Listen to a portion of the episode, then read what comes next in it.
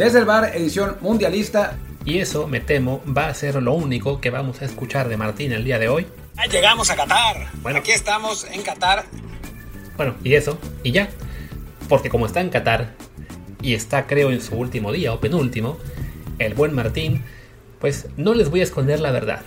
Algunos de ustedes ya habrán visto en Twitter y en Instagram que andaba Lenny Karim viendo partidos de fútbol hoy muy contentos, el Uruguay-Portugal y creo que el Gana-Corea, pero pues como iban ellos dos y estaban tan pero tan contentos, y ya ven que Martín como que tiene cara de árabe, pues los agarra la policía catarí. Y no sabemos si vamos a volver a. Bueno, eso o están borrachos, una de dos. El chiste es que me temo que con Martín hoy no vamos a poder contar, así que me toca a mí aventarme este bonito especial con 8 partidos, porque ayer no hablamos de, de los juegos de domingo, porque teníamos lo de la selección, y también tenemos el tema del Canelo y unas palabras de Arcamón. Vaya, es un episodio eh, que estaba bueno para hacerlo dos veces, pero desafortunadamente pues no va a ser así. Están conmigo únicamente, que yo soy Luis Herrera, y les recuerdo que este programa lo pueden encontrar en Apple Podcasts, Spotify, y muchísimas aplicaciones más. Por favor, suscríbanse en la que más les guste, de preferencia Apple Podcast, para que también, por favor, échenos la mano con un review de 5 estrellas con comentario para que así más y más gente nos encuentre, como queremos que encuentren también el canal de Telegram desde el Bar Podcast. Ya saben ustedes que les conviene estar ahí para interactuar con nosotros, enterarse de episodios y de muchas cosas más. Y bueno, pues como es un episodio bastante cargadito, vamos directo a los temas. Bueno, podemos empezar con algo ligero, que es la, polémica que se desató con una cosa muy rara entre Canelo Álvarez y Lionel Messi. Se prendió, se prendió durísimo el Canelo con un video que vio de Messi supuestamente pateando la, la, no, la bandera, no, la playera de México en el piso del, del vestidor Argentina. Lo tomó como que es, que cómo es posible que esté limpiando el piso con la playera. Y se prendió de tal manera que esto empezó el domingo por la noche de México o tarde de México y a la hora que estoy grabando, que deben ser casi las 6 de la tarde, tiempo de México el lunes, sigue, sigue prendido el Canelo, pero prendido mal plan.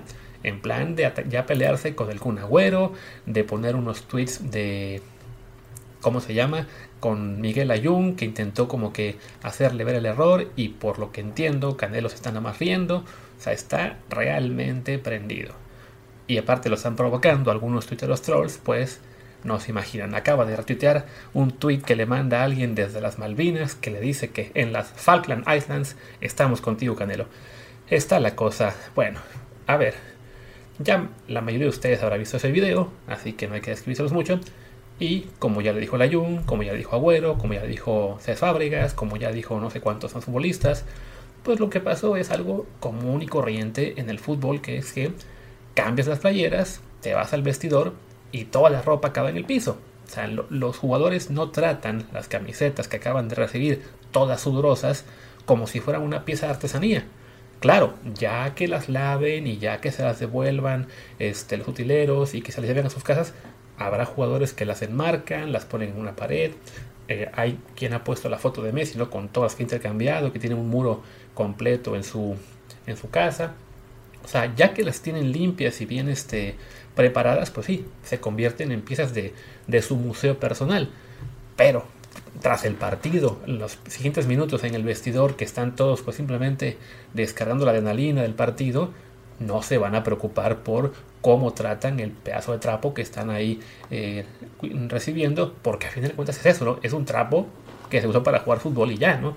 No es la bandera del país como aparentemente el Canelo sintió y sigue sintiendo porque, les reitero, cuando estoy grabando todavía tiene la andanada de tweets, o sea que es reciente, ¿no? O sea, el último que publicó es de hace 14 minutos eh, contra alguien que le mandó la foto de una cuenta de Messi eh, trapeando ahí sí con la, con la playera de la selección, ¿no? Pero bueno, es en el caso de Canelo, quién sabe si es una cosa provocada un poco por el uso de sustancias etílicas o simplemente que sí, no, no conoce los, vamos a llamarles códigos de vestidor y se prendió durísimo, pero vaya, creo que estuvo bien el tema para las risas el domingo, nos sirvió, creo, a muchos para, pues, el bajón, que se fuera un poco, reír de, con el tema, incluso si por un ratito algunos se habrán envuelto en la bandera y, pensado, vamos a, apoyar al Canel, vamos a criticar a Messi, pero a ver, ya quien lo, cualquiera que lo piense en frío, creo, que se puede dar cuenta de que no, haya, no hubo ahí ninguna mala intención de, de Leo Messi, que no es que sea la mente más brillante del planeta, es el mejor futbolista, pero en cuanto a pensar en, y, cuidar esas pertenencias, pues no lo es tanto. Entonces, bueno, pues fue un descuido suyo el haber dejado la camiseta a lo mejor a la tan cerca del pie y haberse haber contactado cuando estaba quítanos el tachón, pero les insisto, pues es una cosa común y corriente, ¿no? Había gente ahí mamando en Twitter, leí uno que me dio mucha risa, que un tuitero cualquiera que seguramente juega en el llano eh, cada 15 días decía, yo también he jugado y he acabado sudoroso y no tiro la playera al piso. Y como bien le respondieron, pues sí, cabrón, pero es que tú le tiras al piso y tu mujer te pega. En cambio, a Messi, pues sí tiene un equipo de utileros que recoge todos los trapos, los lava y se los devuelve. No es la misma cosa. Por algo Messi es Messi y tú un tuitero random que juega en el llano, ¿no? En fin, la verdad es que sí, esta polémica estuvo de, de locos. Pero insisto, pues estuvo bien para reír un poquito, distraernos un poco de lo que ha sido la, pues, la depresión con la selección mexicana y, y eso, ya, hay que darle, hay que pasar página y a, lo que sigue, ¿no? Que además, en nuestro caso, son ocho partidos de los cuales nos toca dar el día de hoy. Así que bueno, repasamos rápido lo que fue lo del domingo. El Japón y Costa Rica, que nos desgració todas las previsiones porque dimos por sentado que Japón, después de la muy buena exhibición que dio ante Alemania, pues iba a ganarle a Costa Rica fácil, o por lo menos empatar, y no contábamos que con Costa Rica iba a aplicar el plan Tata Martino de defenderse, defenderse, defenderse, y a ellos sí les salió porque Japón no tiene un Messi que rompa ese tipo de esquemas y para colmo de males en una en la única, literalmente en la única que tuvo Costa Rica en un ya un disparo de Kendall Fuller muy cerca del final del partido, pues marcan el gol, fue al 81 y con eso victoria tica y pues desgracia para Japón que parecía ya haber encaminado su pase a la siguiente ronda y en cambio ahora tiene las cosas muy complicadas porque se tiene que jugar el pase ante España que a su vez me salto el último partido del día empata uno con Alemania y con esto pues todos viven en ese grupo, ¿no? En este momento está España con 4, Costa Rica y Japón con 3 puntos, Alemania con uno, así que se van a jugar el pase todos en la, en la jornada final. Y pues sí, para Japón, para su mala fortuna, al España tener todavía solamente cuatro puntos, no se puede España permitir el ir a cascarear con el equipo B, porque España sabe que, si bien aún es muy factible que califique, porque incluso perdiendo con Japón, el tema de la diferencia de goles le daría ventaja sobre Alemania, no se puede dar España a decir, ay, pues pierdo con Japón por un gol y de repente Alemania se vuelve loco y le gana por 8 a Costa Rica. Y entonces quien queda fuera es España, ¿no?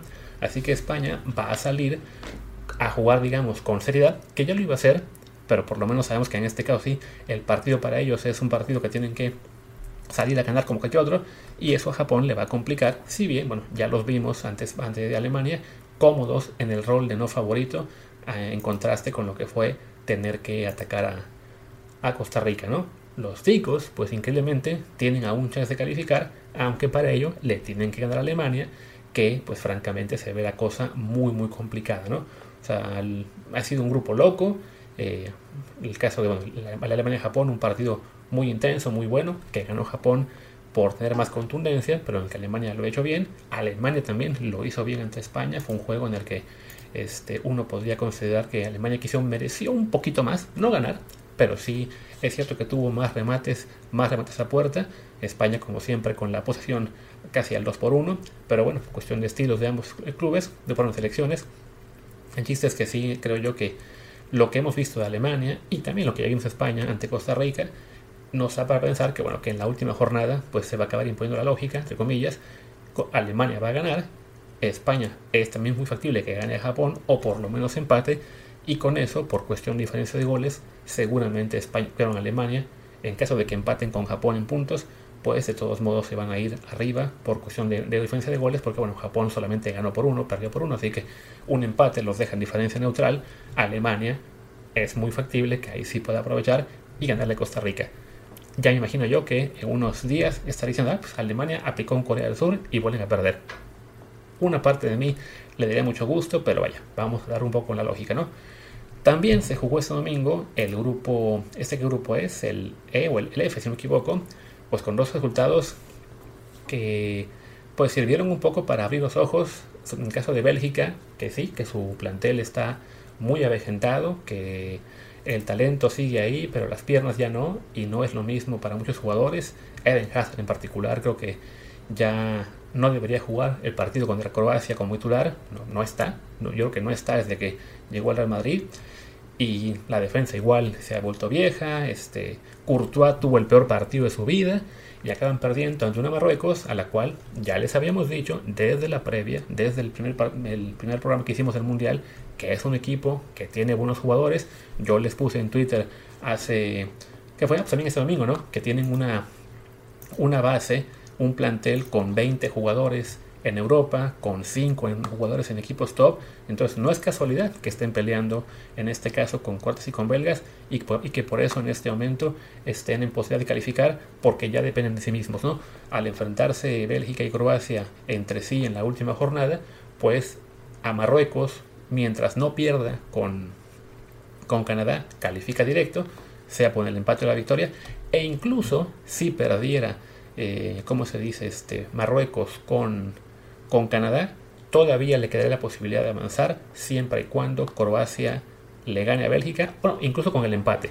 Hay seguirán también la diferencia de goles, pero Marruecos tiene la ventaja de ir con, con más dos y Bélgica en este caso arrancar con menos uno. ¿no? Pero bueno, los marroquíes se convierten aparentemente en la mayor esperanza africana en este momento.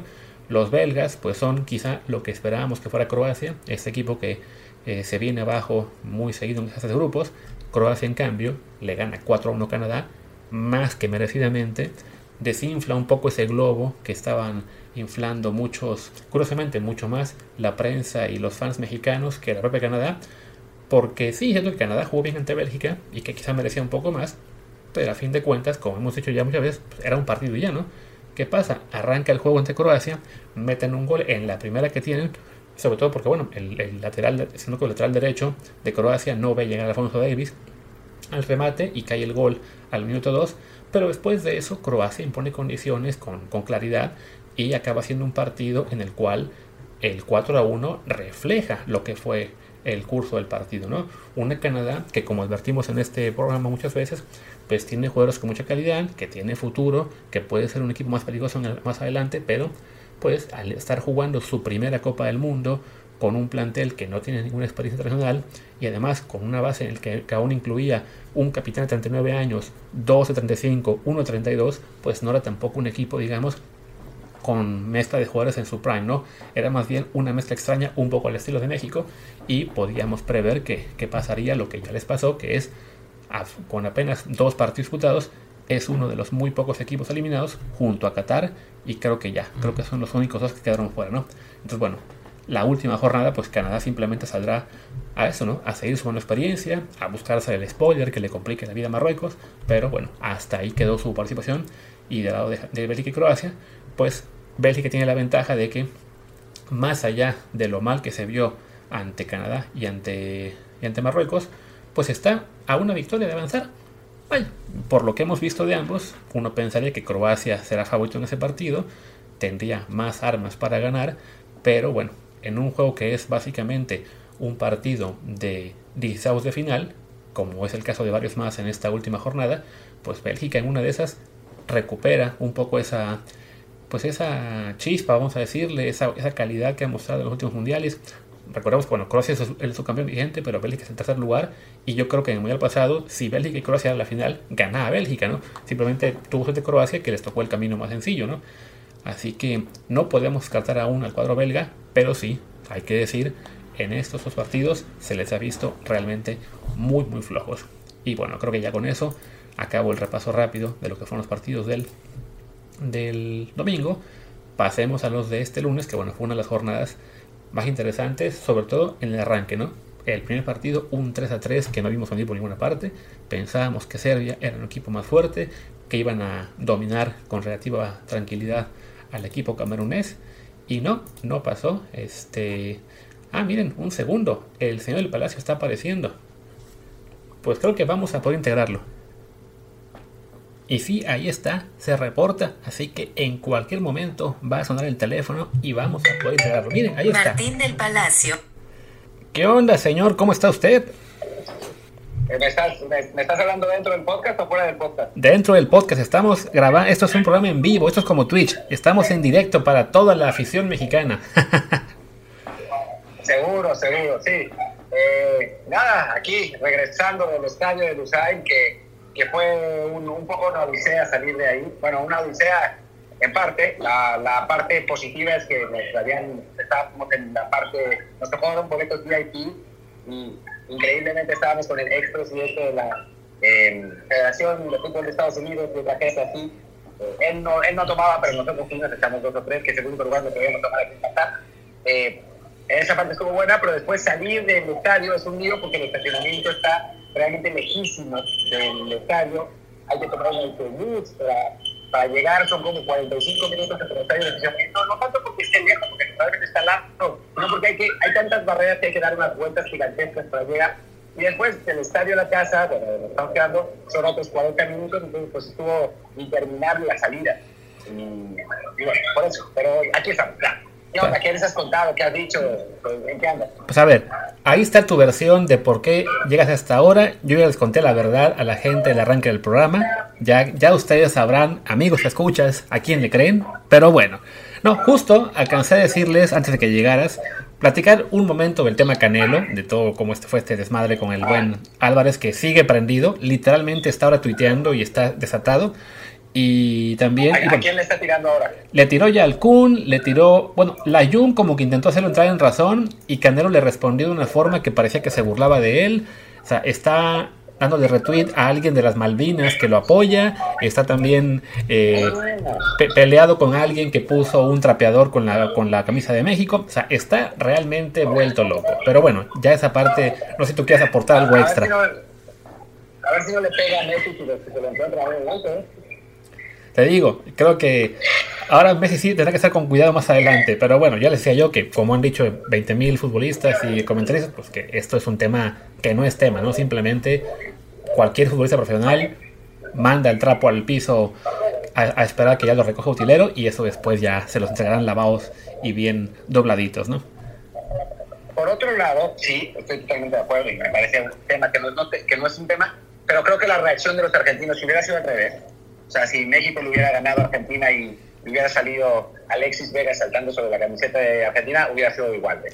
Sí. O sea, se hubieran enfurecido. Sí, es, es parte del juego. No, no, hubiera, no tienen un campeón de boxeo, de boxeo, que quiera partirle la madre a todo el mundo, ¿no? Eso, eso, eso seguro no lo tienen, pero creo que se lo hubieran tomado muy mal. Si creo, ahí sí, yo, obvio no, no, no, hay, no hay bronca, ¿no? Pero creo que Messi sí, eh, pues cometió un error absolutamente involuntario de relaciones públicas porque, porque la gente se ofende por eso. Exacto. Y bueno, aparte de eso, alcancé a practicar ya de los grupos que jugaron el domingo, así que creo que ya nos podemos saltar esa parte. Los Japón, Esp no, Japón España, etcétera, que además España todo un arrastre, salvo que tú quieras comentar algo de esos juegos que estuviste ahí. ¿Para qué? Para ti, Esen, ¿no? Para ti, Esen, eh, bueno, hay un par de cosas que, que me gustaría narrar. Primero, vi en Twitter cómo la gente cromaba a Canadá contra Croacia. No, bueno, estos canadienses, ¿por qué no somos como ellos? A ver, si México pierde 4-1 con Croacia después de irle ganando 1-0 desde el minuto 1, los matan a todos. Los queman en leña verde. Dicen que son unos mercenarios eh, pagados por la federación y que nunca deberían volver al país. O sea, croman a Canadá porque es Canadá, pero si a México le hubiera pasado exactamente lo mismo, los matan a todos. Entonces que no, que no vengan a fregar con, con eso de que, oh no, deberíamos ser como Canadá. ¡Qué envidia estos canadienses! No manches, los matan. Y por cosas como esta es que el ruso Samohili dice que somos la misma persona porque yo dije algo muy parecido a lo que tú acabas de decir. y sí, es eso, ¿no? es que sí, o sea, lo de Canadá fue una burla. Todavía me tocó ver un tweet que ah, fue de Andrés Vaca que decía, bueno, pero Canadá eh, murió con la cara al sol. Eh, pues, pues, felicidades por ganar el trofeo con la cara al sol cuando se comieron un 4-1 que fue merecido. Tal vez los números en tiros a gol, en expected goals, en todo lo que fue el desarrollo del partido. Y se merecieron el 4-1 en contra. O sea, que no jodan con que hay que gran exhibición. A ver, normal que les haya pasado porque es un equipo todavía entre joven y con un capitán de 39 años y que sí, no, no tiene la experiencia mundialista. O sea, lo que les pasó es lo que esperábamos que les fuera a pasar. Pero sí el ponerlos como el ejemplo a seguir por México y todo. Sobre todo, ahorita al rato que lleguemos al tema del Arcamón, o sea, como si estuvieran trabajando ellos de una forma que fuera el ejemplo a seguir cuando es exactamente lo que no lo que mucha gente dice que no quiere que México haga. Pero bueno, es la gente que le encanta mamar y decir, si es otro, otro equipo, sobre todo como acá, ah, qué bien lo hacen, si es México, ah, qué mal está todo. No, no, bueno, y después estaba la parte de Costa Rica, ¿no? Claro. O sea, gente diciendo, México es el único equipo que se echó para atrás a defender un resultado. Co- Costa Rica ganó, esa, esa Costa Rica. Eh, deberíamos ser como Costa Rica. Yo le decía, ¿vieron el partido de Costa Rica? No lo vieron. Porque no lo vieron. Eh, fue una de las, digo, uno de los triunfos más extraños, me imagino, de la historia de los mundiales. O sea, a mí me tocó narrarlo, fue un bodrio absoluto, a ver que cosas porque realmente no, no pasaba Costa Rica pasó con balón controlado de media cancha una vez. Y fue el gol. Y, y el gol es un error brutal de gota del, portero japonés. Es un tiro de Keisel Fuller que cualquier portero profesional, o sea, si, si Ochoa se, se, come ese gol, lo, lo- o sea, no lo dejan entrar al país otra vez, ¿no? O sea, le, le- le ponen coladera con dos Ks y tres Hs al final, ¿no? Se lo, se lo come todo onda y gana Costa Rica un partido que, digo, lo más que Japón jugó horrible, o sea, no, no, es un equipo que no está hecho para, para tomar la iniciativa en, el- en los partidos, está, me parece claro, eh, no es lo mismo tirar contragolpes que, que, que tener que proponer. Y aún así, Japón estuvo muchísimo más cerca de ganar el juego. Lo que pasa es que, pues así es el fútbol a veces, pero poner de ejemplo la selección costarricense, que es para mí, con diferencia, la que peor ha jugado en el Mundial, a pesar del triunfo contra Japón, pues es ridículo. Y es pues, las ganas de autolacerarse.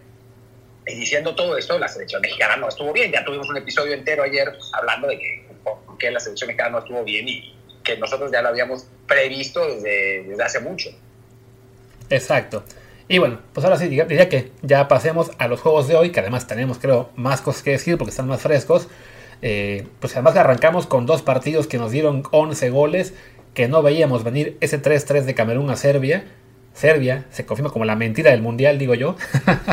Pero bueno, fue la verdad que para lo, para lo que han sido los juegos de la mañana, que suelen ser sorpresas o 0-1, este pues nos cayó muy bien. Sí, aunque fue una sorpresa, ¿no? No esperábamos que, que Camerún le fuera a hacer este partido a Serbia. Además, un partido súper raro, ¿no? O sea, en el que yo lo estaba viendo por Telemundo y en un momento dice Loco Abreu, cuando Serbia mete el tercero, dice Loco Abreu, bueno, eh, ¿me bancan si digo esto? Y todos, sí, sí, no, pues sí. Esto ya se definió. Y toma, 10 minutos después, dos goles de Camerún y no sabía dónde meterse el pobre Loco Abreu. Pero por suerte, él no es yo y no le no, no, no me quiero aparecer cuentas fake pero, pero francamente, digo, nadie la veía venir, ¿no? O sea, Camerún había sido intenso y había jugado bien y todo, pero recuperarse de un 3-1, pues es, es, eh, es complicado. Fue un partido muy, la verdad, bien divertido, ¿no? No sé si tan bien jugado, muy roto, pero, pero bien divertido. Sí, es que creo que esa fue la clave, ¿no? Que el juego se rompió muy rápido. eh, y eso además, una cosa muy extraña, porque bueno, los, los goles de Camerún llegan en jugadas que un equipo como Serbia, que tenía la ventaja ya de 3 a 1, que tenía el juego controlado, no tenía por qué dejarle tales espacios a Camerún, ¿no? O sea, se- era un juego para tenerlo ya, básicamente bien cerrado, incluso seguir dominando. En, en cambio, le dejan espacios de 40 metros a, a Bubacar y pues tengan el empate, que en términos generales no cambia mucho su perspectiva, ahora que ya ganó este, bueno, que ya ganó Brasil a Suecia, a Suiza solo 1-0, porque seguramente igual iban a tener que ir a ganarle a Suecia, a, a Suiza el último juego, pero sí, pues la imagen que dejas al dejarte empatar por Camerún en el último, bueno, en el segundo tiempo, sí es muy, muy triste. Sí, sí, absolutamente. De hecho, bueno, si Serbia hubiera mantenido el 3-1, entonces necesitaría solamente el empate. O sea, ya con el 3-2 sí cambiaba la cosa. El 3-1 todavía le daba la ventaja en diferencia de goles. Sí. Pero bueno, es matar o morir, ¿no? Tenemos muchos partidos matar o morir en el, en el Mundial. De hecho, la mayoría de los grupos tienen ya un calificado y los otro, el otro partido define, define quién, quién va a ser el siguiente. Solo el de México no tiene realmente a ninguno, aunque sí hay, sí hay más favoritismo por parte de los equipos, ¿no? Pero, pero, pero en general hay partidos a matar o morir de, de- de todos los, de todos los, eh, en todos los grupos y este es uno, ¿no? Es eh, el Serbia contra Suiza, en el que le basta a los suizos el empate para, para poder avanzar. Y si quieres, si quieres hablemos eh, antes del, del, Corea-Gana, que si yo puedo relatarlo más, pues tú en el estadio. Eh, hablemos del, del Brasil-Suiza, que es el otro partido del grupo, que lo puedes mencionar tú más porque yo prácticamente no lo vi. Eh, iba de camino al partido de Portugal, así que no, no pude ver. Ya, bueno, fue un partido en el que Suiza aplicó esta táctica ancestral, eh, mal recordada por el público mexicano, de pues echarse para atrás, echarse para atrás, aguantar, aguantar, aguantar, y casi le sale casi le sale porque a fin de cuentas el gol de Brasil cae a lo que fue al 83 además cae en un disparo de Casemiro o sea lo hace un, mediocampista de contención eh, en lo que fue en, es casi una genialidad el pase de Rodrigo y luego el tiro de Casemiro. Difícil ahí sí echarle la culpa a un jugador de Suiza salvo que esté jugando en la MLS y lo odie todo el público de allá pero pero vaya el trámite del encuentro sentido sí fue muy parecido a lo que vimos el sábado no un equipo muy superior el de Brasil eh, controlando el partido, atacando, teniendo pocos espacios, sin lograr generar realmente demasiadas llegadas que fueran este, de, peligro fuerte para, para Sommer. Y Suiza simplemente pues replegada a sabiendas de que el empate, en particular ya conociendo el resultado de, Serbia, pues le era suficiente para, si no amarrar, por lo menos sí acercarse muchísimo a la clasificación. Y este. Y pues simplemente, bueno, fue tanto llegar de Brasil que al final pues, lo consiguió romper la lata, pero no, no fue un partido realmente muy, muy brillante, ¿no? O sea, creo que de los cuatro de hoy fue probablemente el más flojo. Sí, y curiosamente fue, bueno, el segundo en cuanto a, calidad de los equipos, ¿no? Porque estamos pensando que Brasil y Suiza seguramente estarán los dos en la, en la siguiente fase, como lo estarán Portugal y Uruguay. Pero si quieres hablemos del Gana Corea, ese me tocó, me tocó verlo en el estadio, fue muy divertido, fue realmente muy divertido, eh, con un equipo ganés que se fue 2-0 al frente, jugando mejor, eh, aguantando atrás. De hecho, Corea era quien había tenido el gasto al principio del partido, gana más bien tirando contragolpes, pero a partir del primer gol a los coreanos les, les, eh, les afecta mucho. Eh, gana nota el segundo y termina el primer tiempo así. Y no, la verdad es que no parecía que, que los coreanos pudieran tener capacidad de reacción. Pero bueno, en el fútbol pasa mucho y por eso Orbañanos dice que el 2-0 es el marcador más engañoso, que bueno, es cierto, pero, pero, sí, sí puede, puede pasar, que es que un equipo con esa ventaja no es que se relaje, pero le entra el conservadurismo y gana, que no es un equipo que, es, que sea particularmente disciplinado efectivamente, ha recibido cinco goles en el torneo, eh, pues empezó a, recorrer metros hacia atrás y ahí sí los coreanos aprovecharon de la velocidad, eh, ganaron eh, pelotas por arriba, lo que la verdad a mí me, sorprendió mucho porque no lo esperaba, y, y, lograron empatar. Y entonces Gana volvió a salir. Y cuando volvió a salir, tiene eso, tiene, tiene jugadores muy rápidos, tiene un Mohamed Kudus que está jugando espectacularmente bien. Mete, mete el tercer gol, un gol ya no me acuerdo, ya me confundo el segundo con el tercero, ya, pero creo que el, tercero es el, que Iñaki Williams falla por completo el remate, pero al estilo de, Hugo Sánchez en este gol de Hugo y el abuelo, pues se la deja solo a Kudus que entra en el segundo poste y anota el, anota el tercero, y después Corea puso a serio otra vez ganas, echó para atrás, Corea puso a serio la portería ganesa, intentó varias veces y él tuvo varias, y el portero sacó y se lanzaba, el portero se aventaba hasta en, en los globitos más, eh, más evidentes, pero pues no logró empatar el, equipo coreano y fue uno de los partidos más divertidos de la temporada, muy bien. Sí, la verdad es que fue un juego eso, ¿no? O sea, para quien es el, fan casual, el fan que Ramón Raya desprecia por no elegir a un ganador al principio, sino querer ver más fútbol y más goles, pues la verdad es que ese partido estuvo muy entretenido.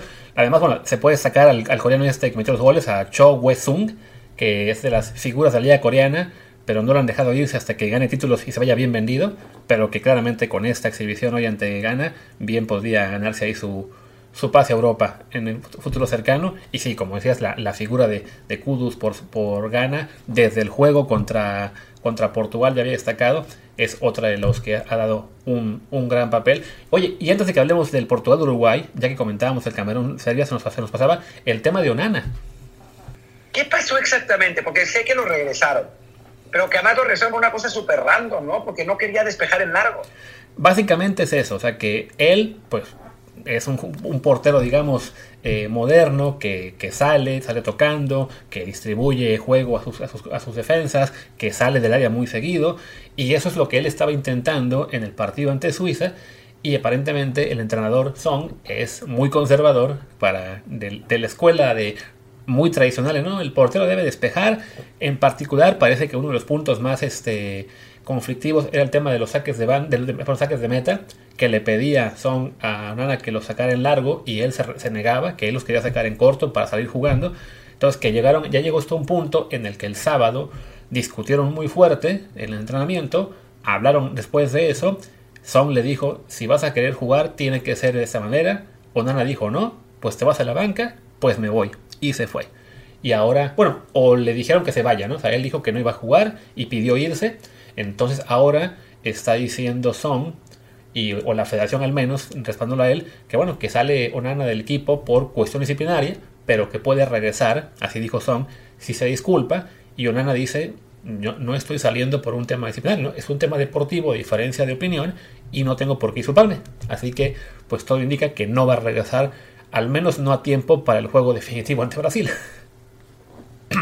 Es rarísimo, ¿no? O sea, es la primera vez en mi vida que veo que, que a un jugador lo separan de, un plantel por una diferencia filosófica de fútbol, ¿no? Porque al final de cuentas, Onana es, un portero que sale del Barcelona, eh, viene, después pasa al Ajax, o sea, los dos equipos que más salen jugando en el mundo, seguramente, Rigo Berchon jugó en un Liverpool que no era el Liverpool de ahora, era el Liverpool de 10, donde, donde tiraban pelotazos, después pasó al, al West Ham, más pelotazos, eh, después jugó en el, Galatasaray, en el Gran francés.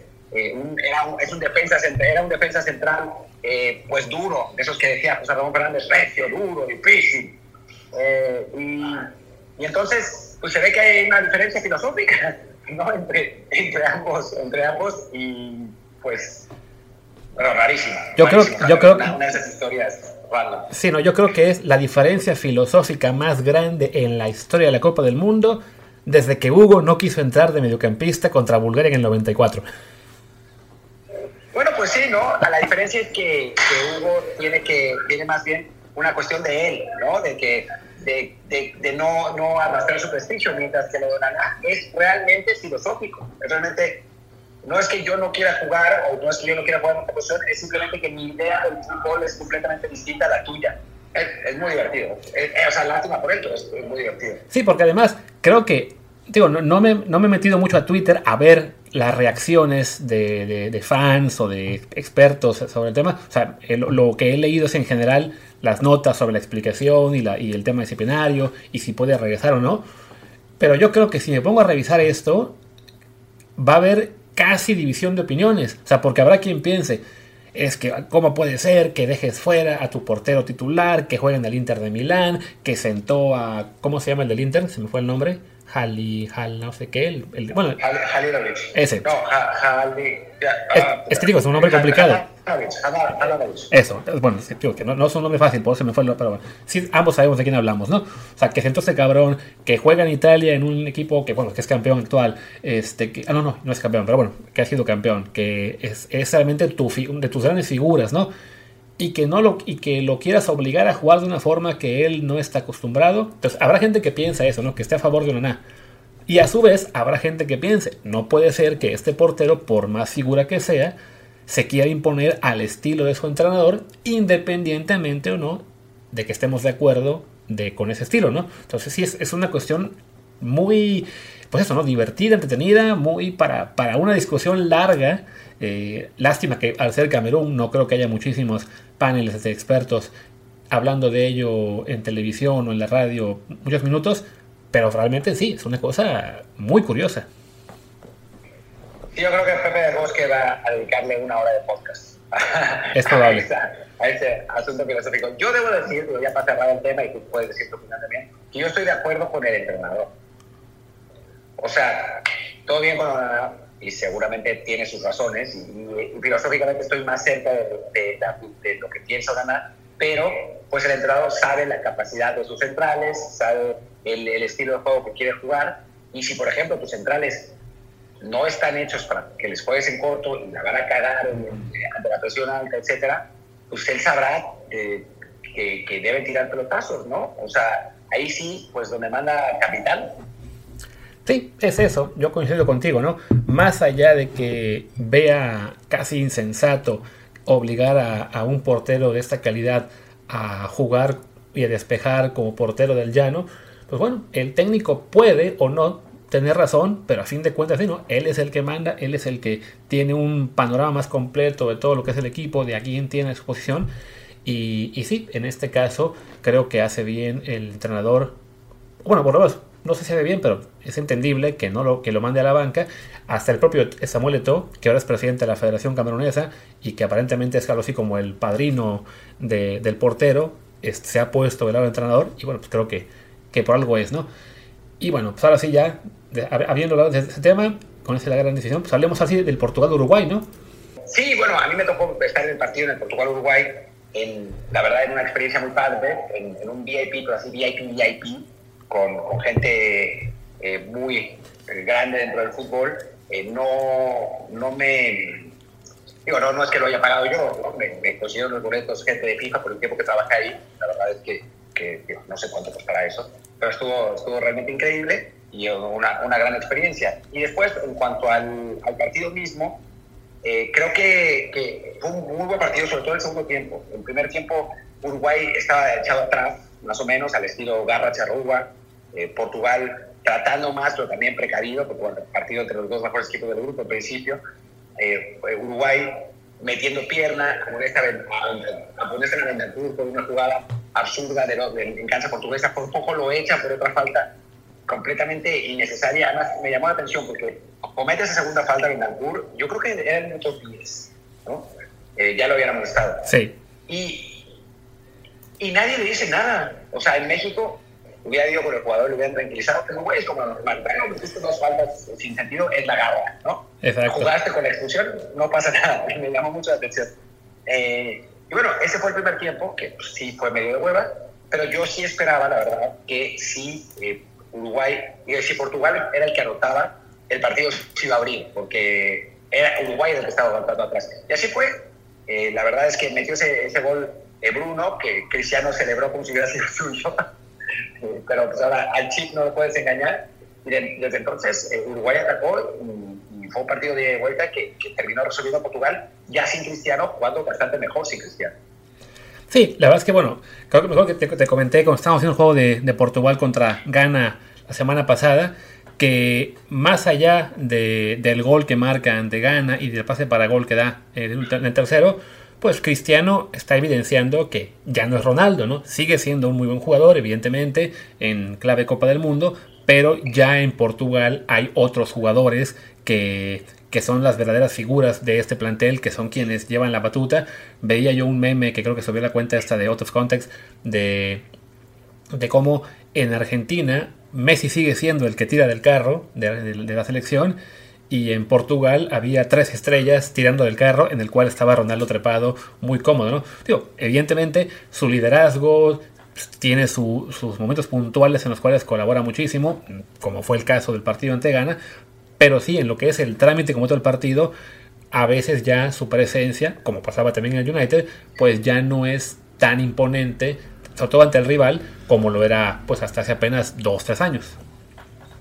Eh, no, no, sin duda no, sin duda no, eso, eso está claro.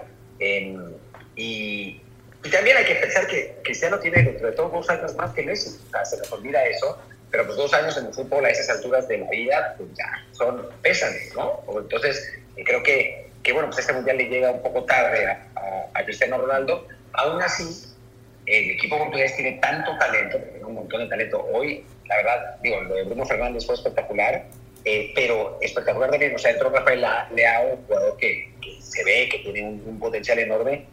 Mateo Núñez, el de, el de Wolves, que también entró, entró de cambio después de, después de un rato, increíble jugador, con una claridad, una capacidad que, que se nota, o sea, es como cuando se dice el buen comedor, se le nota por cómo, acá, cómo agarra el taco, a Mateo Núñez se le nota por cómo controla el balón, ¿no? Eh, que entró dentro por, por Joe Félix. Un equipo lleno de, talento joven.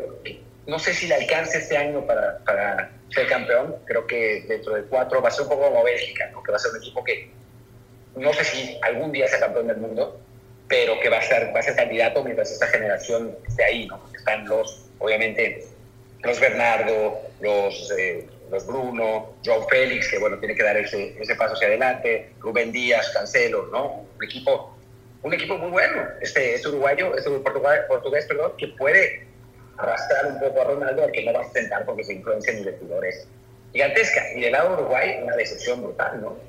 Sí, la verdad es que el caso de, de Uruguay, eh, pues un equipo en el que aún están jugadores que, bueno, ya quizá no aportan tanto como en su prime, como es el caso de Cavani, como es el caso de Godín, entrando de cambio Luis Suárez, un técnico muy criticado como es Diego Alonso, le conocemos bien, eh, un amigo mutuo, este, Kerico Ramone, estaba realmente puteando a Diego Alonso con una intensidad tremenda, incluso todavía con el 0 a 0, no, parece que no es muy bien querido en este momento Alonso en, en Uruguay y desde antes del Mundial.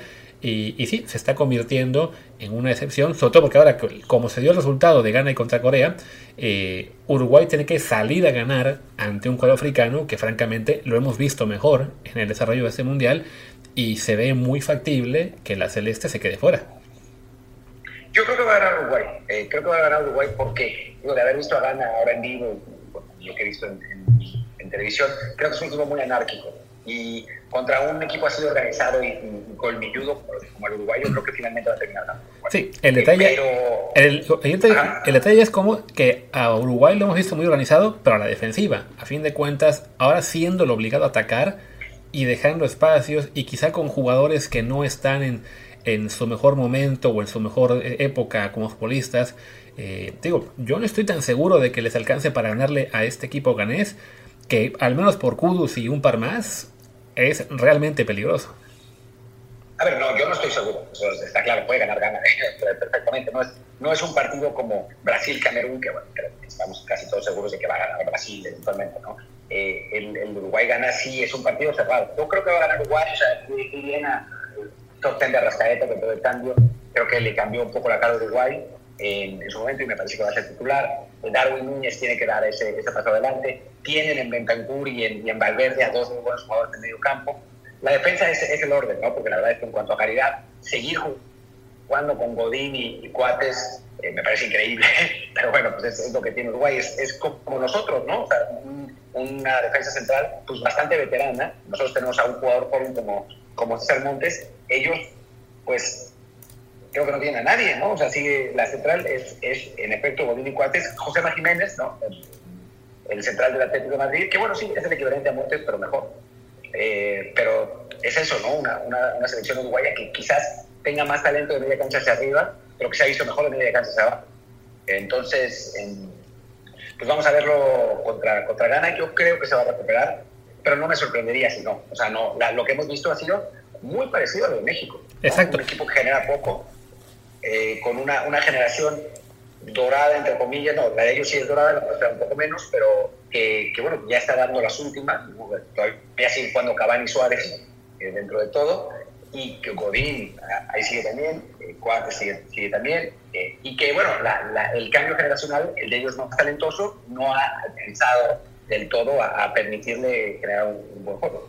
Sí, que además no, o sea, son, ¿sabes? si me da lo de México, hasta en resultados, ¿no? Porque son los mismos, un 0-0 y luego una derrota 2-0 eh, ante además equipos de categoría más o menos similar, lo que serían Corea y Polonia, quizá un poquito mejor Polonia en nuestro caso, y Argentina y Portugal, ahí sí también, quizá un poquito mejor Portugal, pero vaya, es, es más o menos el mismo nivel de, de, oponentes que han enfrentado los dos, y, y, eso me traía a mí, antes de que tú llegaras, estaba pensando cerrar, eh, asociando esto a lo que comentó Nicolás Larcamón ayer en, en tu DN, no sé si lo escuchaste ya.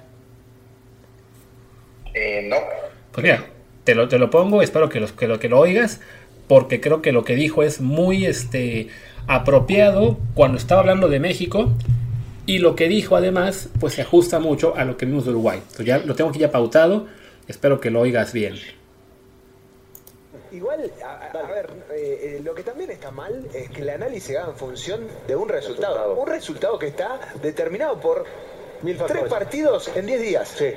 O vamos a decir que México, México Federación, México Liga, México en general es inferior a Ecuador. Porque si no, es como que eh, nos redimimos a. Tuvimos 10 días malos en competencia, está todo mal. Está todo mal, Liga, esto, lo otro, extranjero. Y a ver, si ven hay siempre aspectos por mejorar, siempre aspectos por corregir, siempre aspectos, porque hoy Alemania estuvo a 20 minutos de irse eliminada en dos partidos. Sí. Bueno, pero yo creo que la, no, no, pero, pero, pero, pero déjame terminar, Mauro, una, una, sola cosa. Yo entiendo que hay que hacer un análisis, que hay que hacer un diagnóstico, que hay que evolucionar que hay que evolucionar.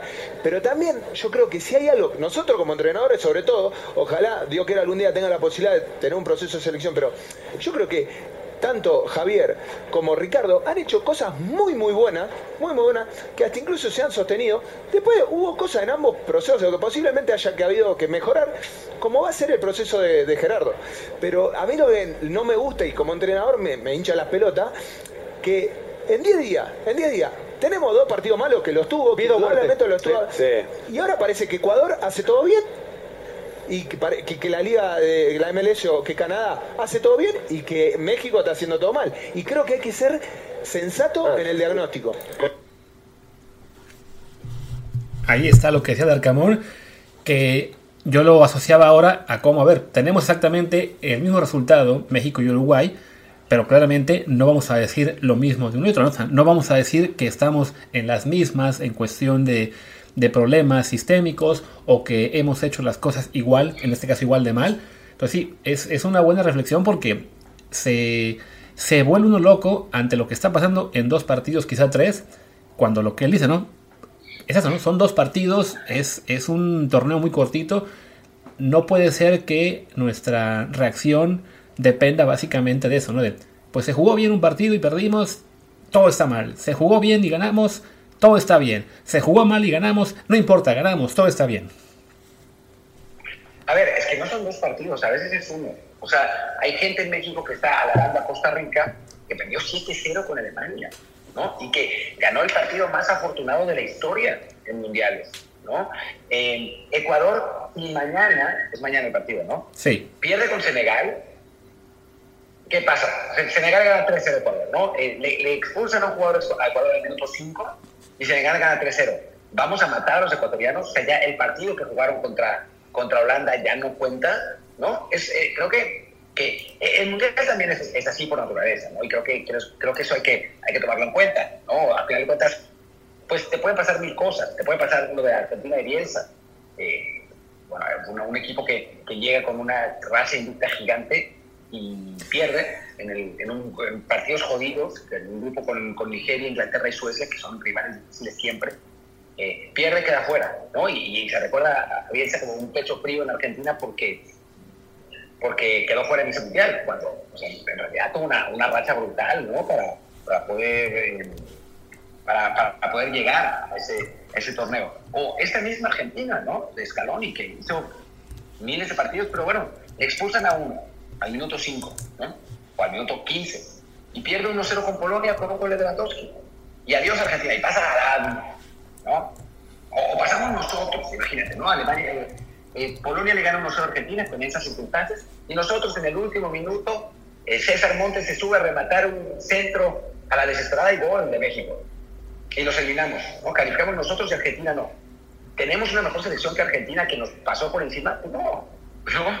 O sea, hay hay muchísimas circunstancias que, que pasan en un, en un mundial. O sea, algo, algo que, que, que, vale, que vale la pena platicar, ¿no? Que nosotros podemos quedar fuera con cuatro puntos perfectamente. O sea, si le ganamos 1-0 a Arabia y, y, Polonia le gana 1-0 a Argentina, vamos a quedar fuera con cuatro puntos. Y hemos calificado varias veces con cuatro puntos, ¿no? En el proceso que todo el mundo manda más, que es el de la golpe, calificamos con cuatro puntos a la segunda ronda. En una de las de, los, de la, calificaciones de Aguirre, pasamos con cuatro puntos, pasamos cuatro puntos, ganando una Francia en crisis, que yo no quiero quitarle méritos al, triunfo, ¿no? Pero, pero bueno, es una Francia en crisis, empatando con Sudáfrica, que era el peor local de la historia hasta ahora, y hay otro, y perdiendo con Uruguay.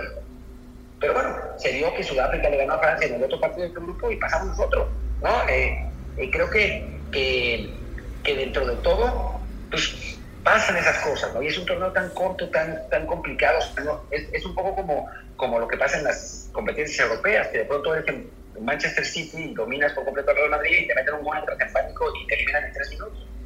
Cuando en la Premier eres el mejor equipo y ganas el, campeonato por 15 puntos de ventaja. Entonces sí, creo que, que tiene razón Arcamón y que, y que bueno, eso no quiere decir, y, eso es importante decirlo para que, creo que que nos escucha no cae en ese pánico, pero que creo que nos, nos, nos escuchan saben que eso no quiere decir que estemos defendiendo el proceso San Martino, ¿no? Lejos de ello. El problema de este Mundial para México es que el proceso no estuvo bien. O sea, los partidos antes no estuvieron bien. O sea, si de pronto ganamos de casualidad contra, contra Polonia con un autogol de Simansky, después empatamos con Alemania, Simansky ni cuatro, no importa, eh, empatamos con, con, Arabia y pasamos con cuatro puntos, pues todo el mundo diría, oh, hicimos lo mismo de siempre, cuando en realidad el proceso no estuvo bien. O sea, es la, la fortuna y las circunstancias cuentan, sin duda.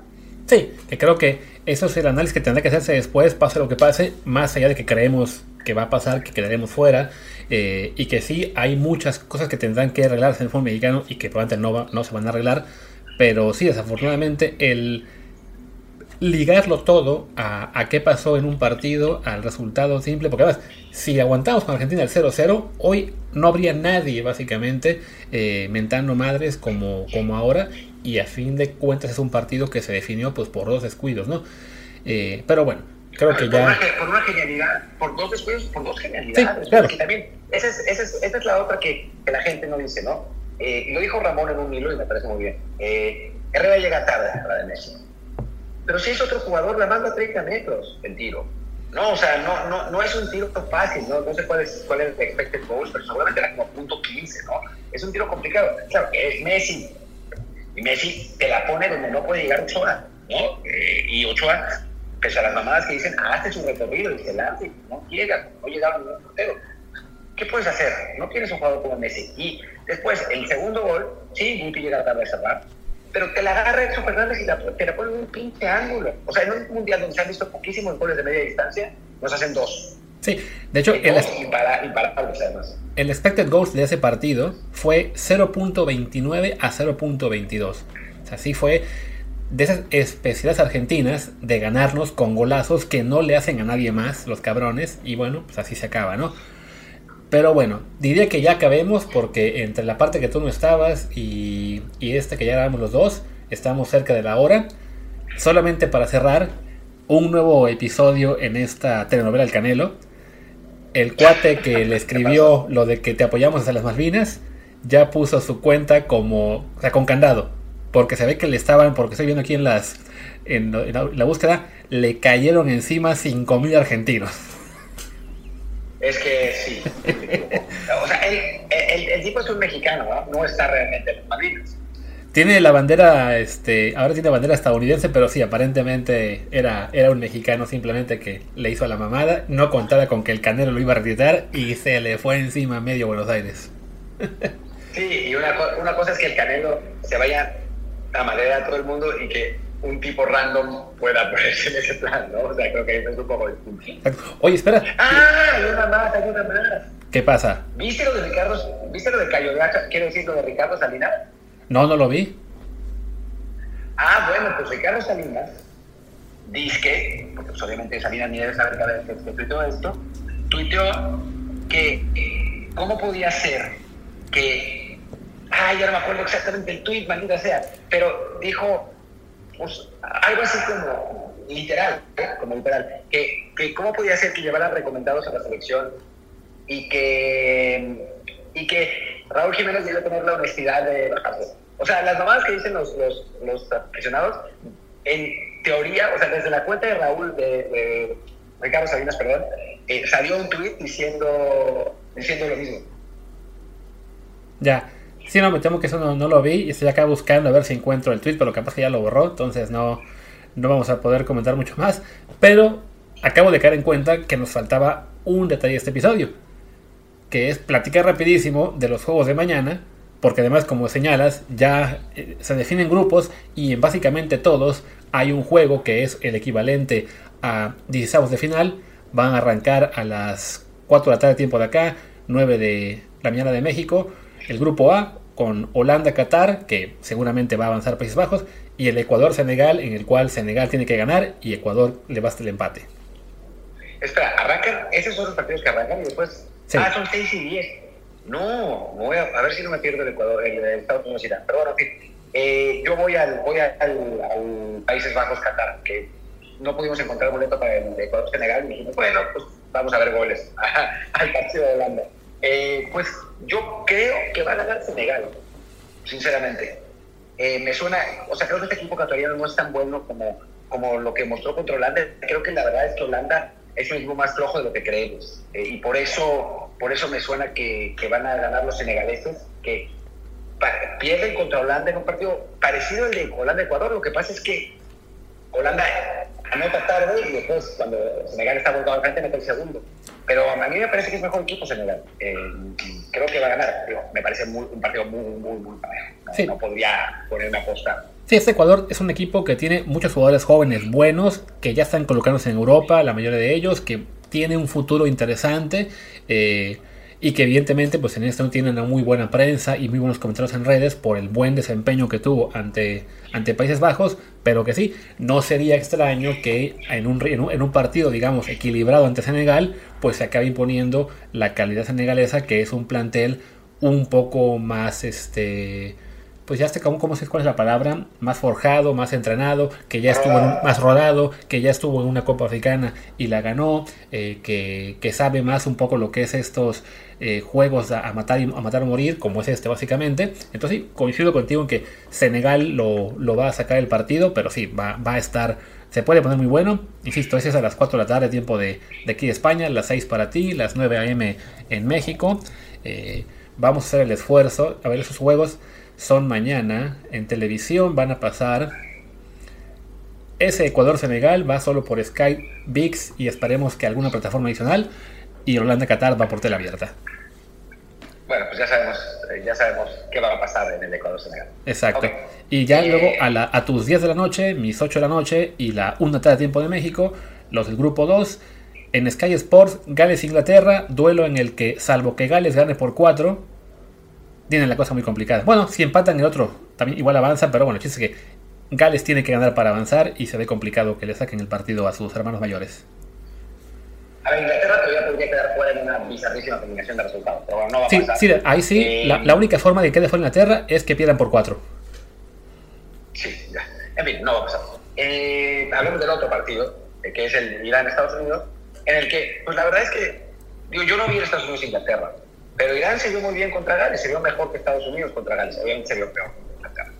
Eh, yo creo, y esto que voy a decir sale completamente de, la comprensión y es absolutamente cabalístico, creo que como en este mundial ha salido todo mal, va a seguir saliendo todo mal en cuanto a los intereses de la afición mexicana y va a pasar a Estados Unidos. la historia de Irán es buenísima, protestan contra su gobierno desde su elección, eh, el gobierno tratando de pues, ganarse el, el, apoyo de la gente. Ahora resulta que liberó prisioneros porque Irán ganó, eh, pero los, los jugadores no, no, se tragan las mentiras. O sea, está, está buenísimo, apoyan a las mujeres eh, eh, sometidas en Irán. es, es, muy buena la historia. Y estaría muy padre que ganara Irán, pero va a Estados Unidos porque pues, así es Sí, la verdad es que bueno, Estados Unidos a fin de cuentas le hizo muy buen partido a Inglaterra, un rival de mayor dificultad, que además le pasó si no por encima, pero en, cuanto al fútbol, pero sí en el marcador a Irán. Y, el juego de Irán ante Gales, pues sí, lo, hicieron muy bien, pero bueno, era ante el rival, ahora parece el más débil del grupo, al que Estados Unidos quizá también debió ganarle, si bien en el segundo tiempo sí fue mejor el cuadro galés. Eh, como tú dices. Hay un tema, perdón, hay un tema con el Estados Unidos e Inglaterra. Yo no lo insisto. Me, me, me, dicen, por un lado que jugó muy bien, por otro lado que también, pero que Estados Unidos le compitió sin duda Inglaterra. Pero creo que hay un tema psicológico ahí en ese partido que va a jugar de otra manera. Que es que Estados Unidos no tenía nada que perder en ese partido con Inglaterra. Podía perder 176 a 0 ese juego y daba lo mismo eh, al, empate. Porque perdiendo 176 a 0, aún así ganando le iban a dentro. O sea, no, no, no cambiaba absolutamente nada de situaciones. Entonces, sabiendo eso, siendo tu último partido, pues juegas sin complejos, juegas sin miedos. O sea, no es lo mismo jugar sabiendo que si pierdes se eliminan, que es lo que le pasa, por ejemplo, a Alemania contra España, ¿no? O sea, yo creo que una, la Alemania que hubiera juego con España, si Japón le gana a Costa Rica, es otra que la que juega con, el triunfo tico, porque sabes que aunque pierdas no te eliminan, ¿no? Entonces juegas mucho más liberado. Ahora, a ese equipo tan joven de Estados Unidos, yo lo quiero ver teniendo que jugarse algo, ¿no? No, no saliendo así diciendo, bueno, pues si yo pierdo con Inglaterra, no importa, voy a, voy a jugar sin presión. Ahora el, partido es presión absoluta, porque empatas y te dejan fuera. Sí, sí, lo comentas Estados Unidos, es algo parecido a lo que tenía Dinamarca ante Francia cuando iban perdiendo por uno, que les daba igual empatar o perder por, o, recibir el siguiente en algún punto, porque de todos modos su, su eliminatoria se define ganándole a Australia, ¿no? Más allá de que al perder, este, con, con no, iban empatados y les daba igual el empate o perder por uno, más salvo que Túnez gane por, eh, le gane a, a, Francia, ¿no? Pero bueno, en el caso de esta es eso, ¿no? De que les daba igual el empate o la derrota. Y en el caso inglés, a su vez, en ese partido, creo también que el técnico jugó un poco con la calculadora, sabiendo que con el empate ya básicamente amarraba el, pase a la siguiente ronda, porque insisto, solamente puede quedar fuera perdiendo por 4. Y en cambio, pues sí, si, si abría un poco más al equipo para buscar la victoria, estaba el riesgo de recibir el gol y entonces sí complicarse un poco más la vida. Entonces creo que todo eso jugó un poco a favor de Estados Unidos, en lo que de todos modos no fue un gran partido, ¿no? O sea, fue eso, ¿no? Una Inglaterra muy cauta y Estados Unidos ahí presionando sin que tampoco fuera una maravilla de juego que quede para la memoria. Sí, yo creo que vamos a ver un partido distinto contra Irán. Aún así, porque el pinche karma del fútbol es así, y hay mundiales en los que todo sale bien, como en Rusia 2018, que hasta, hasta necesitamos que pierda Alemania con Corea y pasa, hay otros en los que en los que todo sale mal y me suena que este va a ser uno y los gringos van a ganar 1-0 con gol de último minuto como en 2010 que eliminaron a Argelia. Pues sí, pues ya está. Ahí quedamos con los juegos de mañana. Entonces, Martín, dices que tú dices que vas al de. ¿Qué? Al de Holanda, ¿no? Holanda. Voy a tratar de ver el, el Irán Estados Unidos, pero no va a ser fácil porque me, mi avión sale. Eh, no es ahora, será un poco más tarde, pero puede estar en el coche. Me, me, lo voy a hacer pero el, el Ecuador eh, es una sí, y bueno, pues ya sé cómo voy a ver el Ecuador, el, perdón, el, el, Qatar pero voy a ver, y ya sé cómo voy a ver el, Ecuador Qatar, el Ecuador eh, Senegal, ya me dijiste cómo. De la, de la misma forma que el Inglaterra Gales. Exacto. Pues ahí está. Entonces seguramente el episodio de mañana va a ser también un poco caótico como este. Más factible que sea a dos voces, como, bueno, como hicimos la semana pasada. Martín un tramo de partidos y yo el otro. Pero bueno, haremos el esfuerzo, como ustedes han visto, para estar platicando los dos. Así sea un episodio como este, que creo que sí ya pasó por bastante. Bueno, no por bastante, pero ya pasó de la hora. Así que cerremos. Yo soy Luis Herrera, mi Twitter es arroba luisrha. Yo soy Martín del Palacio, mi Twitter es arroba martín de ELP y el del podcast desde el bar POD y el canal de Telegram es desde el bar eh, podcast y bueno, ahí se pueden enterar de muchas cositas. Chao.